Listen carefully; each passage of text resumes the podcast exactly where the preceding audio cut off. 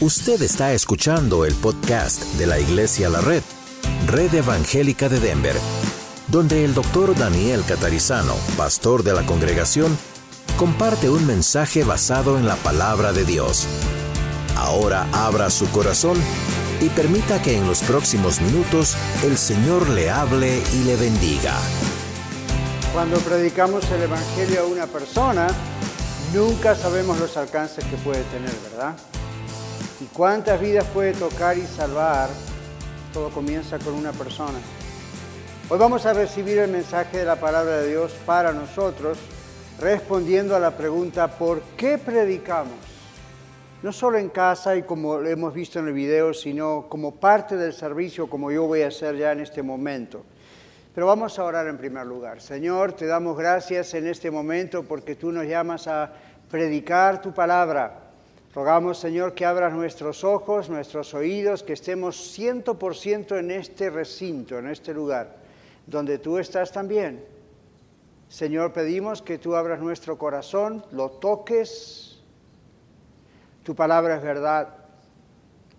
Lo toques, oh Señor, como esa espada que penetra esa espada de doble filo que tu palabra dice que penetra hasta las coyunturas y los tuétanos y discierne las intenciones, los pensamientos del corazón. Abrimos tu palabra y queremos ser fieles a lo que tú dices. Abre nuestro corazón para responderte. En el nombre de Jesús oramos. Amén. Vamos a abrir nuestras Biblias en la segunda carta de Timoteo, segunda Timoteo capítulo 4, y vamos a ver los versículos 1 al 8. Segunda Timoteo 4, 1 al 8. Esta es una carta escrita por el apóstol Pablo, San Pablo, a su entrenado Timoteo ya, un pastor que comenzó muy, muy joven el ministerio y fue viajando con el apóstol Pablo por diferentes zonas, inclusive ayudó a Pablo a plantar iglesias una de ellas, la iglesia de Éfeso, donde estamos nosotros estudiando todos los domingos aquí a las once y 30 de la mañana y, los, y en el norte a las 4 y 30 todavía no, pero ya lo vamos a hacer. Pero estamos aquí siempre estudiando las cartas de la Biblia.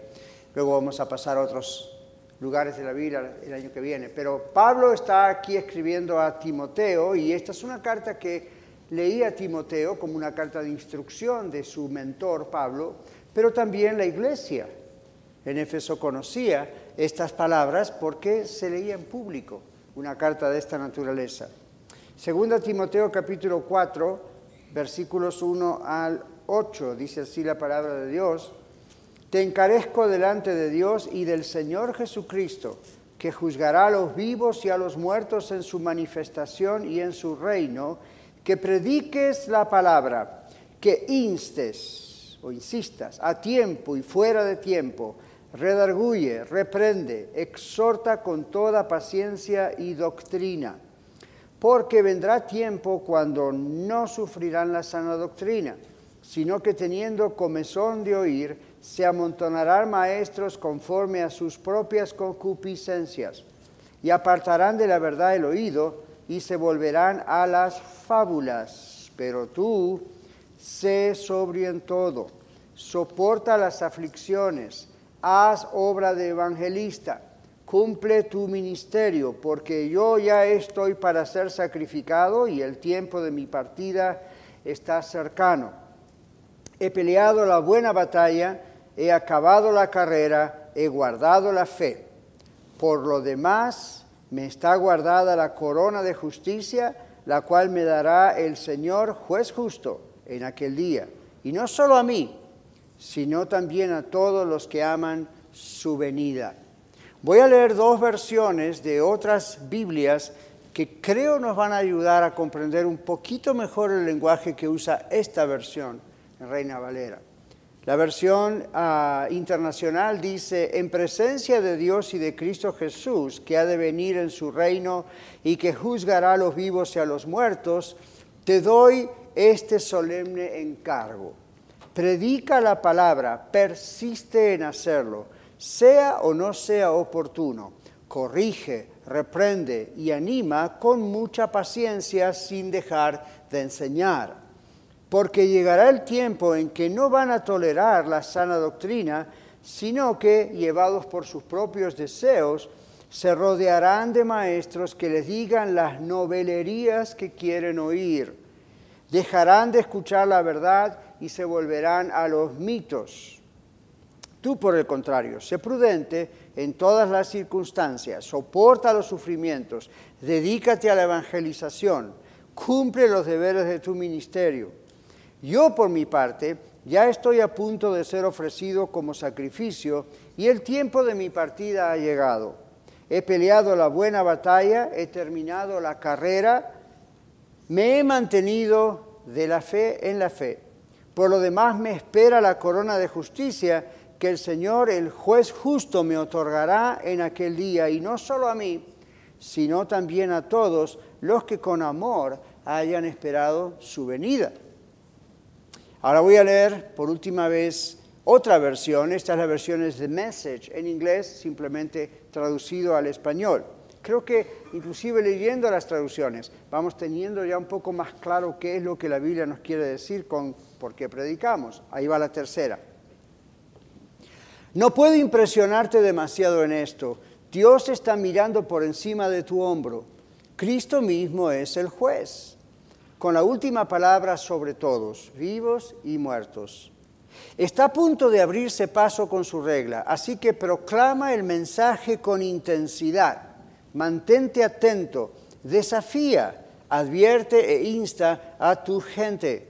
No renuncies nunca, solo mantén esto simple. Encontrarás que habrá momentos en que las personas no tendrán estómago para una enseñanza sólida, sino que se llenarán de comida chatarra espiritual opiniones pegadizas que les hacen cosquillas. Darán la espalda a la verdad y perseguirán espejismos. Pero tú mantente atento a lo que estás haciendo.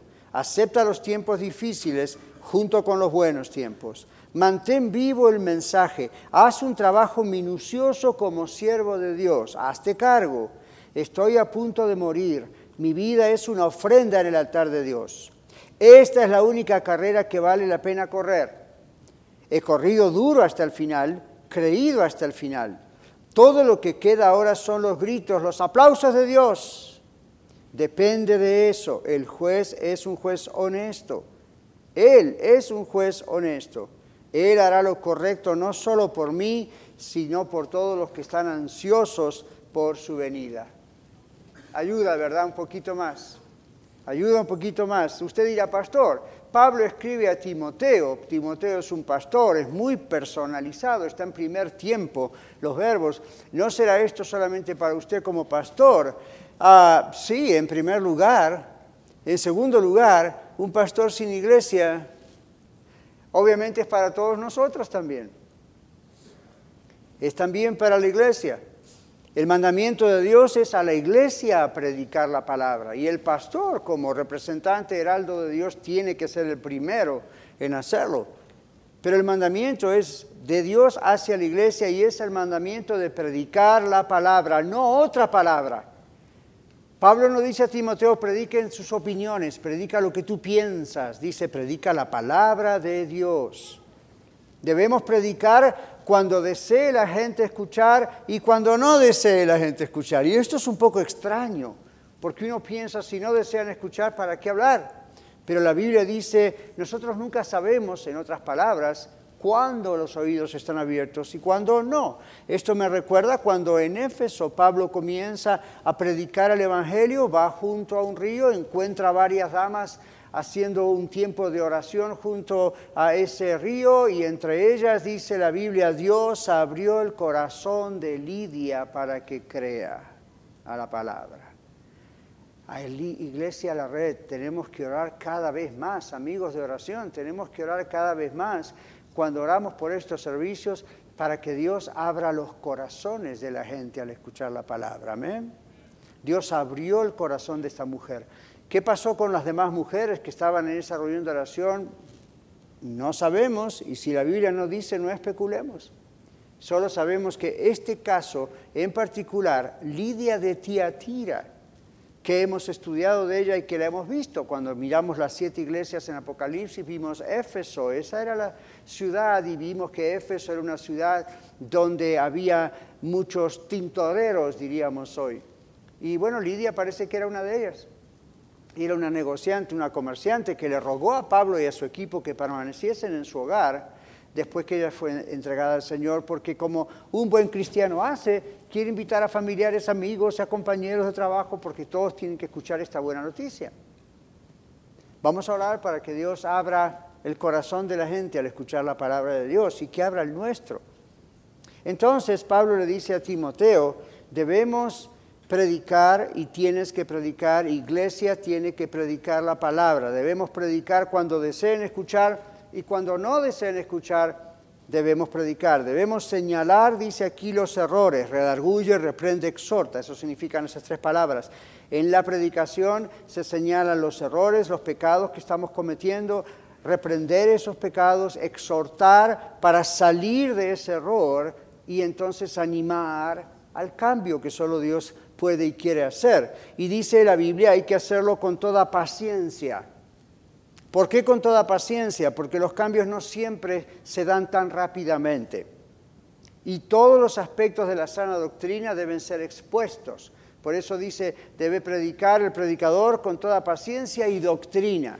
La idea en el original en griego es con toda perseverancia, con toda paciencia, en todo momento y con todos los aspectos de la sana doctrina. Pastor, ¿cuáles son los aspectos de la sana doctrina? Bueno, aquí hablamos del cielo, del infierno, del juicio final, de la cruz, de la resurrección, del bautismo, de la... ¿Hay algún tema que ustedes dirían a su propio pastor, a esta persona, pastor, no predique de eso, por favor, porque no me gusta? Yo le diría, lo siento, I'm sorry, tengo que ser fiel a Dios, a la palabra de Dios y a ustedes como iglesia y todos los aspectos de la sana doctrina tienen que ser expuestos. Y cuando usted está hablando con sus compañeros de trabajo, con sus parientes, amigos, familiares, probablemente a veces ellos no van a querer escuchar ciertos temas, ¿verdad que no? Más bien van a querer escuchar de esos temas que les gustan, son felices. Bueno, la Biblia dice, predique la sana doctrina, predique todo. Hágalo con sabiduría, hágalo con prudencia, pero todo tiene que ser expuesto. Vendrán días, dice Pablo, estamos nada más analizando el texto, vendrán días yo puse mis notas días como los que estamos viviendo ahora, cuando la gente no querrá escuchar o, o querrá escuchar solo lo que le agrade a sus oídos escuchar. La gente escucha, asiste a conferencias, a conciertos, lee ciertos libros, ciertas, entre comillas, predicaciones, donde se les da lo que ellos quieren escuchar. Por eso una de las versiones es amontonan charlatanes conforme a lo que quieren que se les diga, a lo que les gusta que le digan, que les dé placer personal, que no los confronte con el pecado, con el infierno, con el juicio, con las consecuencias. Y nos llaman a nosotros intolerantes y odiosos si predicamos la verdad, aun cuando la predicamos con amor y con delicadeza. Hoy en día la gente quiere escuchar, como dos mil años atrás en Éfeso, lo que quiere escuchar. Entonces, cuando uno dice desde un púlpito o en casa, todos somos pecadores, la reacción no siempre es positiva, ¿se dio cuenta? La reacción generalmente es negativa. Cuando uno dice no todos son hijos de Dios, sino los adoptados por Dios a través de Cristo Jesús, la reacción es negativa. ¿Cómo que no somos todos hijos de Dios? Me está ofendiendo. Cuando uno dice el matrimonio es entre, un hombre, y una mujer, hoy en día dicen, no, qué intolerantes, qué odiosos, cualquier persona que se ama puede casarse. Y la Biblia dice, pues no. Ah, qué intolerante.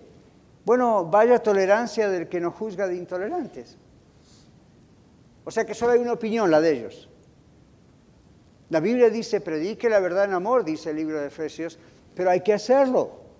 No podemos no hacerlo porque tenemos miedo que la gente no asista a las reuniones. No podemos dejar de hacerlo porque tenemos miedo de una denuncia, de un juicio. No podemos dejar de hacerlo porque tenemos temor de que eso no sea popular. Pero observe, dice, se amontonarán maestros conformes a sus propios deseos malignos, su concupiscencia, palabra vieja en español, para atraer a aquellos que también tienen esos deseos. A mí, ¿quién acaso no quisiera asistir a un sermón o una conferencia donde se anuncie, usted va a ser la mejor persona de su vida a partir de hoy si hace A, B, C y D? O usted va a tener éxito en sus finanzas si usted hace A, B, C y D. Usted sabe de qué estamos hablando, ¿verdad? No estamos hablando de las santas, preciosas promesas, bendiciones de Dios a los obedientes al Señor. Estamos hablando de lo fácil que se puede decir, vengan que yo tengo las siete claves para ser feliz. Una de ellas es, déme dinero a mí. Sin embargo, aún sabiendo que nos roban, que nos abusan espiritual y psicológicamente, corremos a veces a esas conferencias electrónicamente o en persona. O vamos a un concierto. Bueno, hay conciertos que son realmente celebraciones de alabanza y adoración a Dios y hay muchos conciertos que son alabanza y celebración a los artistas. Bajo enmascarado de es cristiano. La palabra de Dios nos dice, predique la palabra. No predique fórmulas, no predique las siete claves del éxito, a mí pueden estar si está basada en la Biblia, pero usted sabe lo que estoy diciendo. Esto que Pablo decía a Timoteo dos mil años atrás, yo lo leo y cuanto más lo leo, y debo tener, sin exagerar, tal vez cientos o sabe miles de veces que lo he leído en tantos años de cristiano, sigue ocurriendo. Parece como que no tuviésemos esta parte de la Biblia, ¿verdad? Sigue ocurriendo inclusive a veces entre nosotros como cristianos. Vendrán días, ¿verdad? Las escuelas, ¿qué están haciendo las escuelas hoy en día? Especialmente las escuelas públicas y algunas privadas ya también. Están envenenando la mente de nuestros niños y jóvenes. Esos niños y jovencitos que acaban de salir durante el mensaje para ir a su propia clase, 30, 40 de ellos algunos domingos, están exponiéndose a la palabra de verdad por 40 minutos, 45 minutos. ¿Usted cree que eso alcanza, papá, mamá? ¿Usted cree que eso alcanza en la competencia de todos los días, de lunes a viernes, varias horas, escuchar todo lo opuesto a Dios? Y usted piensa que, ok, lo llevo a la iglesia 45 minutos, que esté en el mensaje, que escuche algo en inglés también, porque va a entender mejor. Le voy a decir que sus hijos, gran parte de ese tiempo están destruidos, están distraídos, perdón, con su celular. Otra parte de ese tiempo se hablan entre ellos, cucho, cucho, cucho, y se olvidan. Otra parte de ese tiempo tienen la cabeza de turismo en cualquier otro lugar. ¿Usted sabe lo que significa mantener la concentración de adolescentes y niños sobre la palabra de Dios? Usted sabe que eso es un trabajo más fuerte que cualquier otro tipo de speech que usted quiera darle a sus hijos. Usted sabe que hay una guerra espiritual que realmente se produce en esos momentos como la que se está produciendo en algunos de ustedes en este momento. Es duro.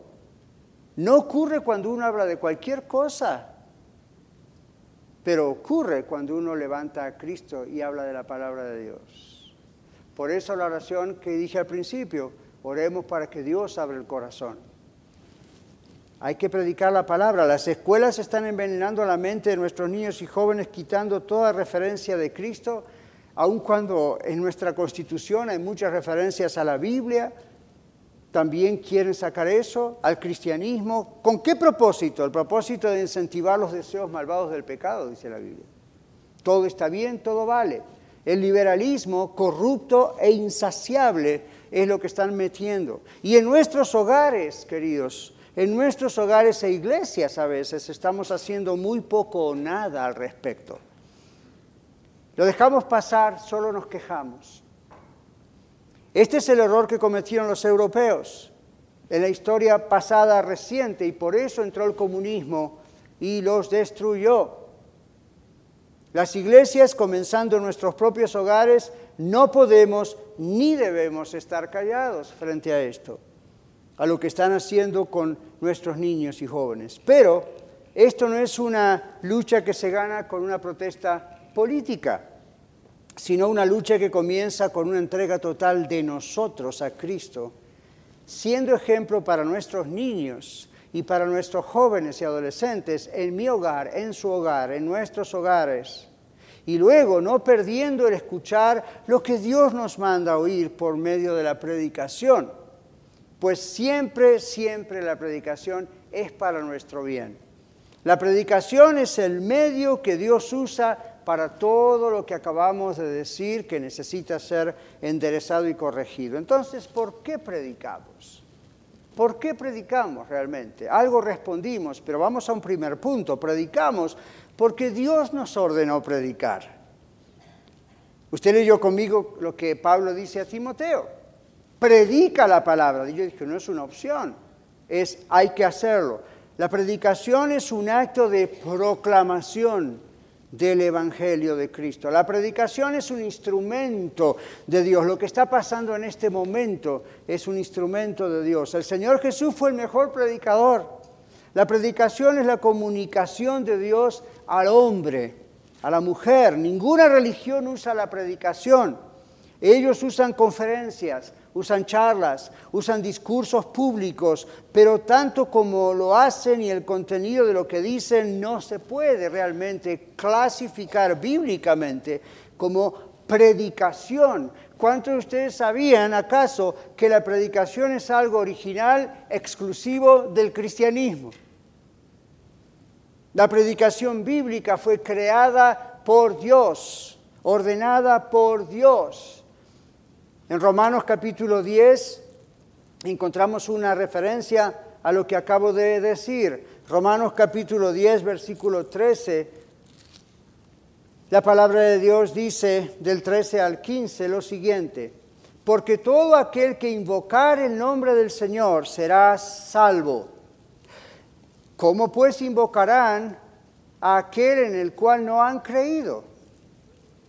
¿Y cómo creerán en aquel de quien no han oído?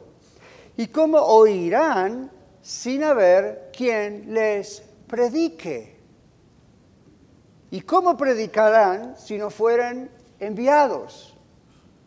Como está escrito, cuán hermosos son los pies de los que anuncian la paz, de los que anuncian el Evangelio, es lo que significa buenas nuevas.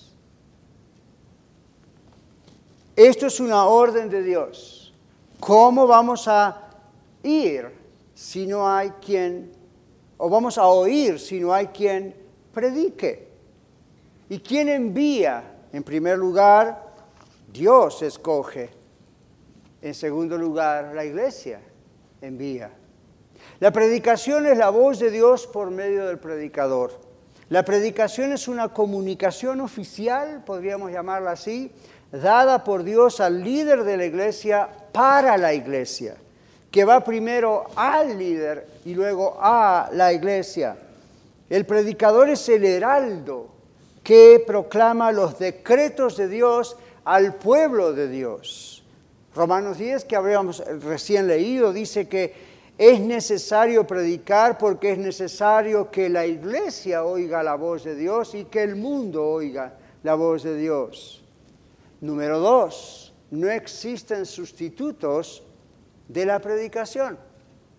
Hay ayudas de todo tipo, pero no hay sustitutos para la predicación. La predicación debe surgir de la Biblia o deja de ser predicación para transformarse en un discurso meramente humano. Puede ser un muy buen discurso, pero no va a tener el poder del Espíritu Santo.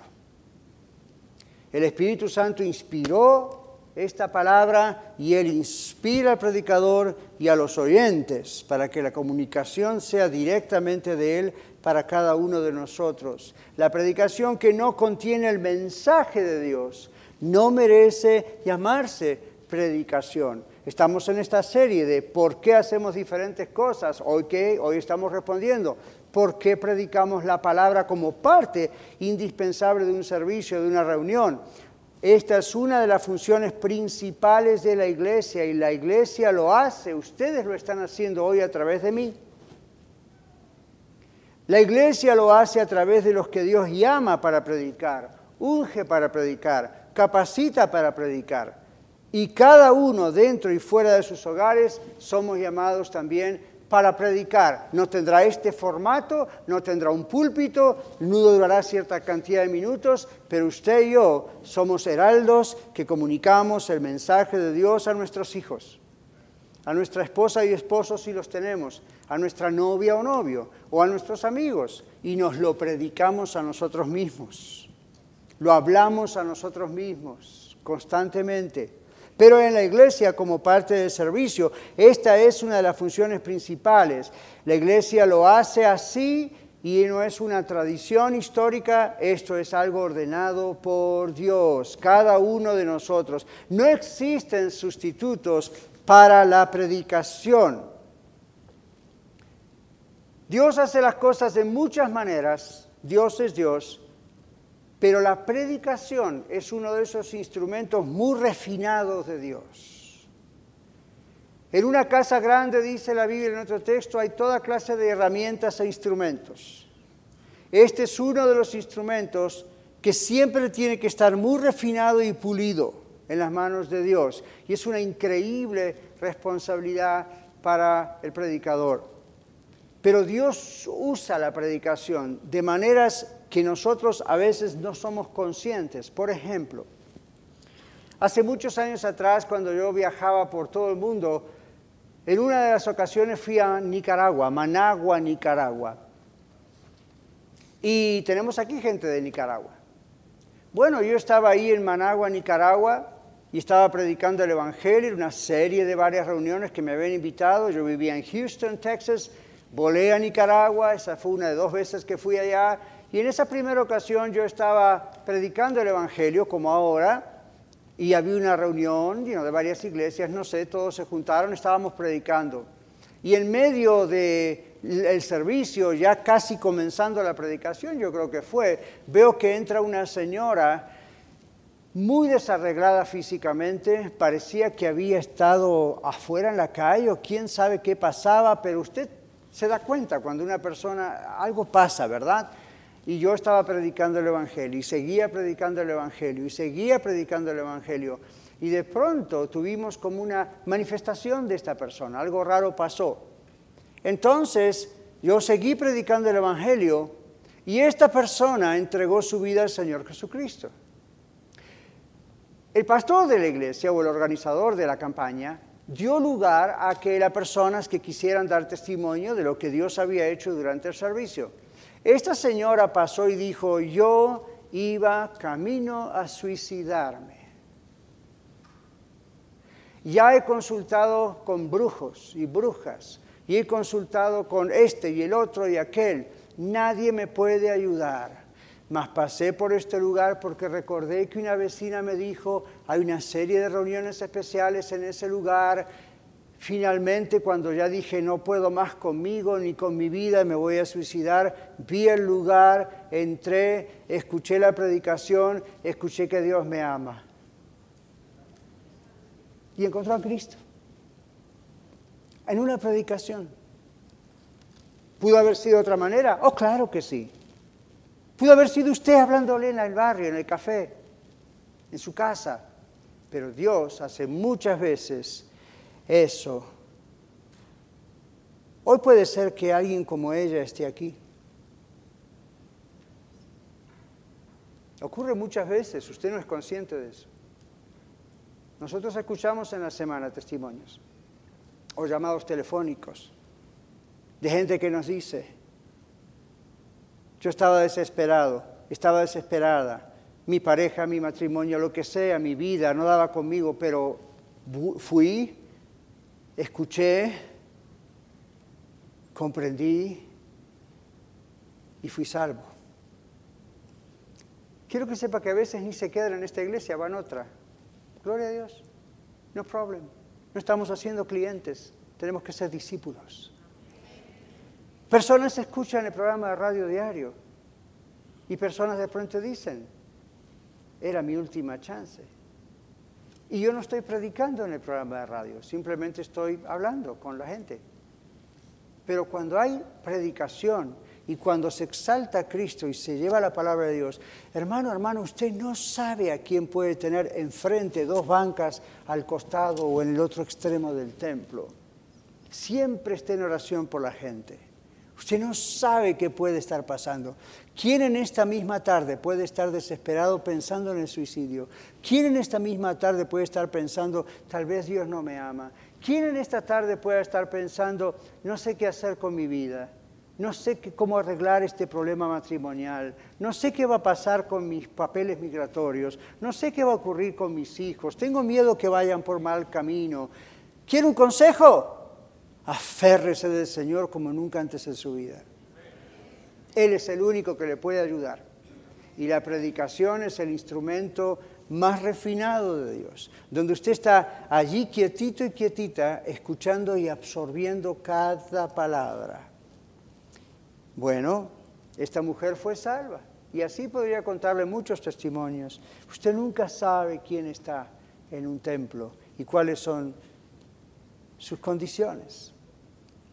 En tercer lugar, es indispensable respetar la predicación pública y hacerlo con reverencia. Todo el servicio es importante, hasta los anuncios, hasta el comienzo, hasta el final. Invocamos la presencia de Dios en el servicio, oramos durante la semana para que Dios se manifieste poderosamente en cada servicio como Él quiera, especialmente en el momento en que tenemos que escucharlo hablar a través de su servidor. Porque hemos venido a presentarnos delante de Dios como familia. Amén. Dios está presente. Dios está aquí. Y como familia les voy a decir esto, si fuésemos un poquito más conscientes de la presencia de Dios en nuestro medio, yo sé que no lo vemos, pero si le pedimos a Dios que nos haga un poquito más conscientes de que Él está aquí en este lugar, de qué nos está hablando a través de su servidor, a través de la predicación y de otros momentos durante el servicio. ¿Sabe lo que ocurriría, mi hermano, mi hermana? Haríamos lo imposible por no distraernos, ¿verdad que sí? No permitiríamos que nos distraigan. No dejaríamos nuestro lugar, nuestro banco, nuestra silla, nuestra banca para quizás salir a tomar agua o ir al baño Claro, a menos que sea una emergencia o seamos papá, mamá de un baby que de la nursery nos llaman, ¿verdad? Porque el baby está descontrolándose, necesita asistencia. No permitiríamos distraer nuestra atención de Dios y de lo que Dios nos está diciendo, ¿verdad que no? Yo les digo esto con amor, no es una pedrada, no es legalismo, no es reprensión, es el momento de decirlo. Estamos hablando de por qué predicamos. Y quizá usted no está acostumbrado, no está escuchando, nunca había escuchado esto, pero bueno, es mi responsabilidad predicar todo. ¿Ok?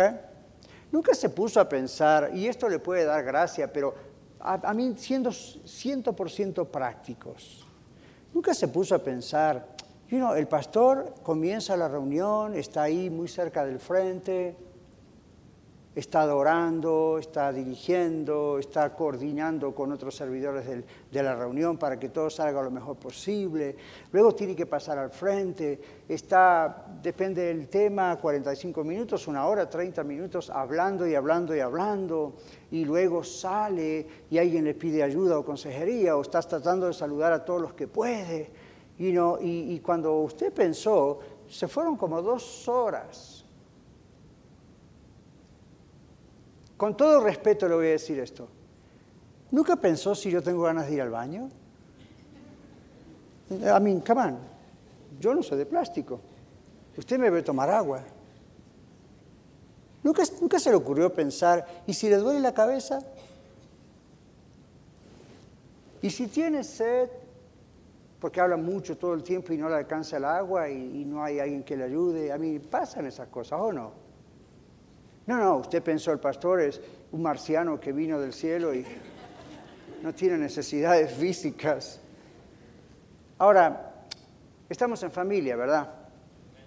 ¿Usted me vio alguna vez bajar del púlpito, ir a tomar agua allá afuera o al baño? No, ¿verdad? Yo no lo hago porque soy legalista. ¿Sabe por qué no hago eso? Por reverencia a Dios. Tiene sus momentos. Trato de ir al baño antes. Trato de tomar agua antes. O me traigo mi botellita. Ahí está. ¿Ven? Entonces no tengo que salir. Y aquí nosotros usualmente proveemos esas cosas para usted. You know. Y aparte porque yo pienso, cualquier movimiento mío, aun si yo estuviera sentado donde usted está, puede distraer a la persona que está al lado mío, o al que está atrás. ¿Y qué tal si tengo el teléfono encendido y, suena? Entonces yo, me, ocupo de que, a ver, mi silencio, ¿está en silencio? ¿O lo apago? Y usted dice, bueno, pastor, así usted no se distrae. Yo no lo quiero distraer a usted. ¿Qué tal si en ese momento Dios le está hablando a su mente, a su corazón, verdad? Le está diciendo algo a través de un canto, a la oración de alguien, su propia oración. Estamos en la cena o está el pastor predicando, justo viene este punto y justo sonó su teléfono. O justo se paró a ir al baño. O justo dijo, tengo sed, voy al agua porque al cabo tenemos una fuente ahí gratuita. O a mí, entonces, you know, usted dice, pastor, esto es una reprimenda. No, yo creo que es una sana exhortación, ¿verdad? Siempre yo pienso esto. ¿Y qué tal si viéramos a Dios cara a cara en este momento? Eso es lo que yo tengo en mi mente. Papá, no te veo, pero estás acá. Tu Espíritu Santo es acá. Entonces, para mí, Daniel, ni siquiera como pastor, les digo, para mí, Daniel, miembro de la iglesia, de repente salir de este momento, de este lugar, es, perderme algo que a lo mejor justo Él tenía para mí. Una palabra. O a lo mejor distraje a alguien que ah, ah, perdió la concentración porque vio a alguien salir. A mí, los niños, los niños son niños, you pero nosotros no. Entonces, la Biblia nos va mostrando algo que es indispensable y es el respetar la predicación pública con mucha reverencia, con mucho temor de Dios. Temor no es miedo, ¿verdad? Que nos va a caer un rayo en la cabeza, sino lo amamos tanto, lo respetamos tanto, Él es Dios, que tenemos ese santo temor de Dios. Entonces no nos distraemos, no distraemos a otros, no, y no, wait a minute, aquí vamos a estar. Entonces, Dios está aquí si fuésemos más conscientes, esa es mi oración eso es lo que hace un avivamiento. Ustedes saben que yo he estado en reuniones de avivamiento, pero no digo campañas evangelísticas de avivamiento, digo genuinos avivamientos, con reuniones de cuatro o cinco horas. Nadie se para, nadie se mueve. Están todos como conectados a un enchufe a Dios y no tienen ganas de ir al baño, no tienen sed, no miran el celular, es como que están viendo cara a cara al invisible Dios y todo lo demás se ausenta por el momento. Y usted dice, pastor, cuatro o cinco horas. Sí, ve, usted no puede una hora y media. Cuando está el Señor, y siempre está, pero cuando Él nos convocó a este lugar, a este recinto, para escuchar su palabra, para adorarle, hmm, es muy serio, ¿verdad? Es algo que puede mandar a una persona del infierno al cielo por escuchar la palabra de Dios. Usted puede, o alguien en la audiencia, escuchar justo la clave que Dios tenía para que toque él su matrimonio. Usted puede justo escuchar una frase, a lo mejor uno de los puntos, de los varios puntos del mensaje, un comentario, una ilustración, ¡bum!, tocó ahí, y, pero resulta que alguien se paró. O usted en ese momento no podía más con su sed, o sonó el vibrador del teléfono, o uy, se acordó que hoy tenía que ir a tal hora una cita, entonces claro, si no la apunto ahora me olvido. Eso me pasa a mí cuando yo estoy a solas en casa orando con Dios, antes de empezar toda actividad del día. ¿Saben lo que yo, yo les digo esto? Yo le digo al Señor, porque es increíble, uno se pone a orar, está concentrado orando, y de repente le vienen todas las ideas a la cabeza. A mí, ¿soy el único que le pasa? Hoy tengo que hacer esto, esto, esto, esto y esto y esto. yo le digo al Señor, ok Señor, si esto es algo que vale la pena, hazme acordar después que termine, please. Tuve que aprender a hacerlo, porque lo antes yo hacía esto, y de vez en cuando lo tengo que hacer, pero antes era eso, interrumpir mi tiempo a solas con Dios y agarrar la computadora, bla, y me pasaba el rato. Y después volver otra vez es, no es lo mismo. Entonces, ok, No, ya de entrada, Señor, voy a estar este tiempo a solas contigo, en tu nombre elimina toda distracción, porque van a venir. Y si algo que realmente tengo que recordar, que lo recuerde después, no falla, siempre me acuerdo. Haga lo mismo aquí en el servicio. Olvídese de lo que tiene que hacer mañana, de los viles, del trabajo, del carro, del matrimonio. A mí, usted está en la presencia de Dios. Juntos usted y yo estamos en la presencia de Dios. ¿Okay?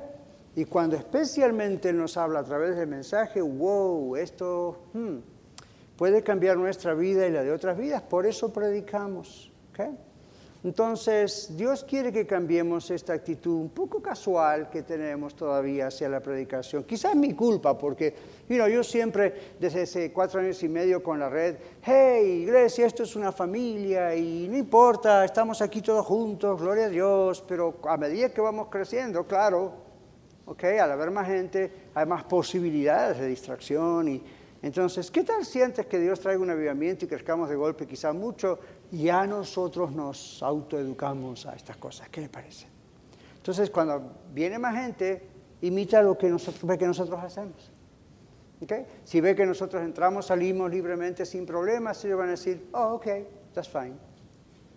Como un hermano en el norte, en la red norte vino un hermano un día que estábamos saliendo y me dice, pastor, le quiero dar un abrazo, pero yo no sé si el protocolo lo permite. Y así esa reacción que usted tuvo de reírse, yo lo miré y me reí. Y dije, ¿cuál protocolo? Me dice, bueno, hay iglesias que uno no se puede acercar al pastor. No mero. No, lo puede tocar, apenas así, ¿no? A ver si le da la mano. oh, come on, le dije yo, así véngase a hablar a mí, hermano, somos hermanos en Cristo. Me dice, ah, bueno, pero yo no sabía cuál era el protocolo. Entonces ve como uno aún tratando de hacerlo bien familiar, de pronto hay gente que por respeto dice, ok. Ahora, esta es la conclusión de esa reilustración verdadera. Yo prefiero esa actitud y no la otra. ¿Ya? Entonces la gente visita y dice, ¿cuál será el protocolo? Estamos en el servicio. ¿Está bien si salgo, si entro, voy, vengo? Y especialmente cuando el pastor predica, está bien ese movimiento, la gente que es nueva no sabe, entonces ¿qué hace? Los mira a ustedes, me mira a mí, y en cuanto ve que ese movimiento es normal, dicen, ah, ok. Y ahora, si el Señor sigue haciendo crecer la iglesia, ya no van a ser dos, tres o cuatro, van a ser dos o tres docenas saliendo y entrando. No, en serio, Camín Camán. En serio. Ahora, si usted va a ver una película la película dura un promedio de 90 minutos, ¿verdad? Más, menos. ¿Cuántos de ustedes se levantan a los 35 minutos de la película y van al baño? Uno o dos de ustedes, especialmente si no les interesa mucho. Entonces, you know, esto es, es, wow, está en la casa de Dios. Está en todos lados, pero este es un lugar específicamente preparado para esto, ¿verdad? Entonces, hay algo muy especial que Dios hace mientras escuchamos la palabra de Dios. Dios quiere que cambiemos esta actitud, nada más. Yo estoy seguro que podemos eh, creer, a mí crecer en esto.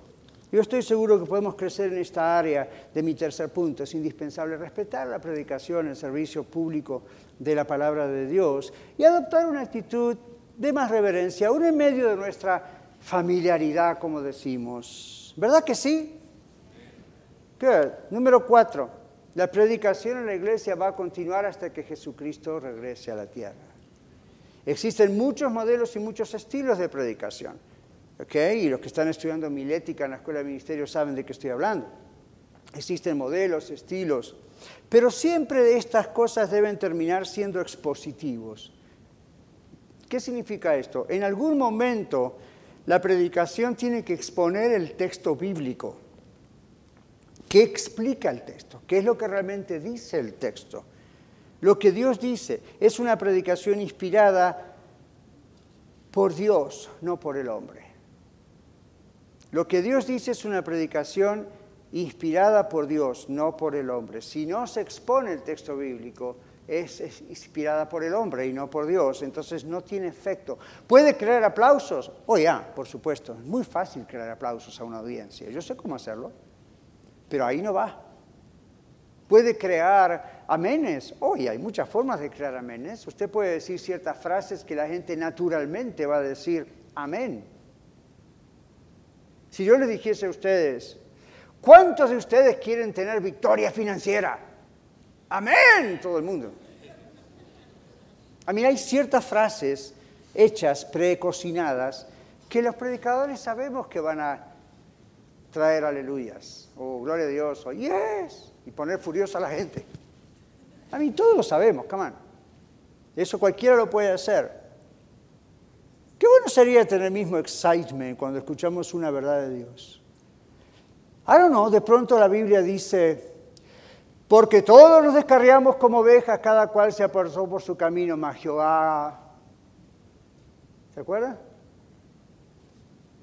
Cargó en él el pecado de todos nosotros. Nunca hay la misma reacción que si dijésemos, Dios le quiere bendecir con mucho dinero. Dios le quiere dar la pareja el esposo la esposa que usted está soñando. Y por supuesto los solteros dicen, amén, gloria a Dios. Ok, fine, pero observe la liviandad que le damos a la predicación. Yo no puedo decir ese tipo de cosas. Yo solamente puedo decir, como lo que dice la Biblia, que confiemos en el Señor, que confiemos en las promesas de Dios, que pero si observan esto, estamos tan predispuestos por nuestro pasado y en la cultura a escuchar declaraciones que mueven nuestras emociones, nuestros deseos, que ya de alguna manera le pusimos una especie de pantalla invisible a nuestra cabeza para realmente dar gloria a Dios y decir amén en las cosas que realmente, si no fuese por Dios, estaríamos en el infierno. La predicación en la iglesia va a continuar hasta la segunda venida de Cristo. Dios se revela a sí mismo a través de la Biblia, a través de su palabra. Por eso nos manda a predicarla fielmente. La predicación es una actividad divina efectuada por medio de un instrumento humano, el predicador. La Biblia dice que los predicadores daremos cuenta a Dios. Yo cada vez que pienso en esto quiero ser carpintero, constructor o manejar un carro. A mí, no porque esas cosas no sean de mucho valor, pero nadie le va a pedir cuentas a usted por cómo hizo ese tipo de trabajos.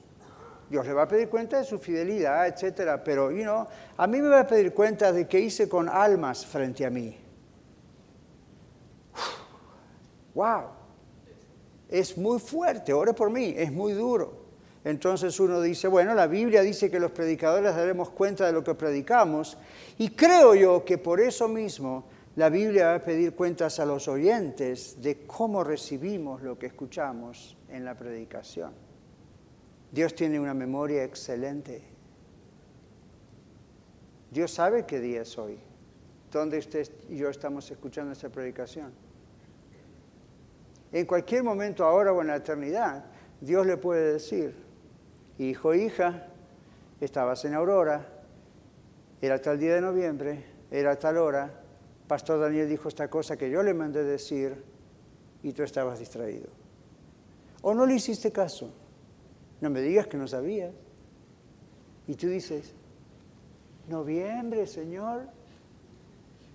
Ni recuerdo lo que era noviembre. Yo sí. So, you know, Dios nos va a pedir cuentas de lo que predicamos y Dios le va a pedir cuenta a usted de lo que en este momento está escuchando. Porque le ama. Imagine como mamá, como papá, que usted se esfuerza con tanto sacrificio y le entrega este regalito a su hijo, este gran regalo a su hija o su hijo, y después su niño o su niña ni se acuerda que usted le dio ese regalo. Es un desprecio, ¿verdad? Y eso pudo haber transformado algo en su vida. Peor, Dios nos da a nosotros el tener que dar cuentas de lo que predicamos, pero a la iglesia también, y a mí incluyendo, porque yo me estoy escuchando, ¿qué es lo que escuchamos? La reverencia ante la predicación, como decíamos, manifiesta muchas cosas, Pero cuando practicamos lo que escuchamos en la semana, continuamos predicando y continuamos practicando lo que nos predicaron, lo que la palabra de Dios quiere que continuemos, para entonces transformarnos y seguir transformándonos a través de su palabra hasta que Él venga. Juan Calvino, Juan Calvino fue uno de los famosos teólogos de la Reforma. Juan Calvino dijo esto, Dios usa predicadores para no tronar directamente desde los cielos. Dios usa predicadores para no tronar directamente desde los cielos. ¿Qué quiso decir? De alguna manera, la predicación es un acto amoroso, compasivo y misericordioso de parte de nuestro Dios. En el Antiguo Testamento, cuando Dios mandó ángeles a Sodoma y Gomorra para destruirla, no fue para convencerlos de que no pecaran más, fue para destruirlos. Dios envió sus mensajeros angelicales a otras ciudades en el Antiguo Testamento, no para convencerlos de muchas cosas, usualmente era para, ya, that's it, juicio. Muy pocos casos tal vez uno tendría que mirar donde la actitud es diferente. Dios envió a sus profetas en el, Nuevo en el Antiguo Testamento perdón, para comunicar a, Dios, a la gente lo que Dios decía. Dios envía a sus profetas hoy día predicadores para comunicar lo que Él quiere comunicar. Un día vamos a ser los predicadores con toda la iglesia arrebatados a la gloria. El mundo quedará sin predicadores. ¿Qué le parece? Hasta ese día debemos predicar la palabra de Dios a tiempo y fuera de tiempo. Debemos continuar corrigiendo, reprendiendo y animando. Debemos continuar comunicando el mensaje de Dios a la iglesia y proclamando la salvación a los perdidos. Esa es la misión de Iglesia de la Red y no va a cambiar nunca. Hoy nuestro Dios, nuestro Creador y Salvador, nos hace un fuerte llamado a reconocer que debemos obedecerle a Él en continuar predicando fielmente su palabra y crecer en abrir nuestros oídos y ojos espirituales y toda nuestra atención y reverencia a los mensajes que Dios nos envía por medio de la predicación y disponernos inmediatamente a obedecerla. Vamos a cerrar nuestros ojos. Tengamos un momento de oración. Si Dios ha tocado en algún área su vida, a lo mejor Dios le ha convencido de que, well, yo lo tomo un poquito liviano este asunto, necesito tomar seriamente la predicación, no solo el contenido, sino el momento de la predicación, o durante la reunión, o los cantos, o el servicio. Simplemente pídale perdón a Dios. No me tiene que pedir perdón a mí, pídele perdón a Dios. Diga al Señor, I'm sorry, yo, yo tomé esto muy ahí por arriba. Ayúdame, ayúdame a ser bien consciente de que tú estás aquí en todo momento y especialmente durante la predicación estás dirigiendo directamente tu palabra para mí también. No es para otro, es para mí. Te pido perdón, Señor, por tomarlo livianamente y distraerme y distraer y, quizá venir o no venir, depende de lo, cómo me sienta. A mí, Señor, esto es, tan maravilloso y tan grande que no me estoy dando cuenta de lo que voy perdiendo, no quiero perderlo. Te pido perdón, Padre. La Biblia dice que si pecamos, abogado tenemos en Cristo, apele entonces a Cristo. Y en el nombre de Jesús, pídale al Señor perdóname, ayúdame a estar aquí, 100% aquí. Si usted aún nunca le ha recibido o nunca ha entregado su vida a Cristo, nunca ha recibido al Señor Jesucristo, Dios le ama, Dios quiere salvarle y Dios dice que usted, si aún todavía no ha recibido al Señor Jesucristo, está perdida, está perdido. Pídale al Señor perdón, reconcíliese con Dios hoy mismo, hable con cualquiera de nosotros a la salida ¿Ok? No es una oración mágica por ahí, ¿no? Es simplemente con todo su corazón desde lo más profundo. Dígale, Padre, perdóname, yo estoy lejos de ti. No solo por las cosas malas que, que hago o pienso, yo estoy lejos de ti. Te pido que me perdones y en este momento abro mi corazón, recibo al Señor Jesucristo, porque Él pagó por mis pecados en la cruz para reconciliarme contigo. Señor Jesús, me rindo a ti, recíbeme. A partir de ahora, hazme tu hijo, hazme tu hija, séllame con tu espíritu para siempre y ayúdame a seguirte de aquí hasta la eternidad. Si usted lo hace con todo su corazón, Dios está escuchando lo que usted hace. Es más, Él es el que ha puesto eso en su corazón y Dios lo va a recibir. Padre, te damos gracias ahora por poder estar concluyendo todo este tiempo y tú nos das aire para respirar, nuestro corazón sigue latiendo, estamos vivos en otras palabras, para aceptar la oportunidad de pedirte perdón o la oportunidad de ser salvos por primera vez. Gracias porque esta sala es como una sala de partos donde personas nacen de nuevo todo el tiempo. Y ayúdanos a que así siempre sea. En Jesús. Muchas gracias por escuchar el mensaje de hoy. Si tiene alguna pregunta en cuanto a su relación personal con el Señor Jesucristo o está buscando unirse a la familia de la Iglesia La Red, por favor no duden en contactarse con nosotros.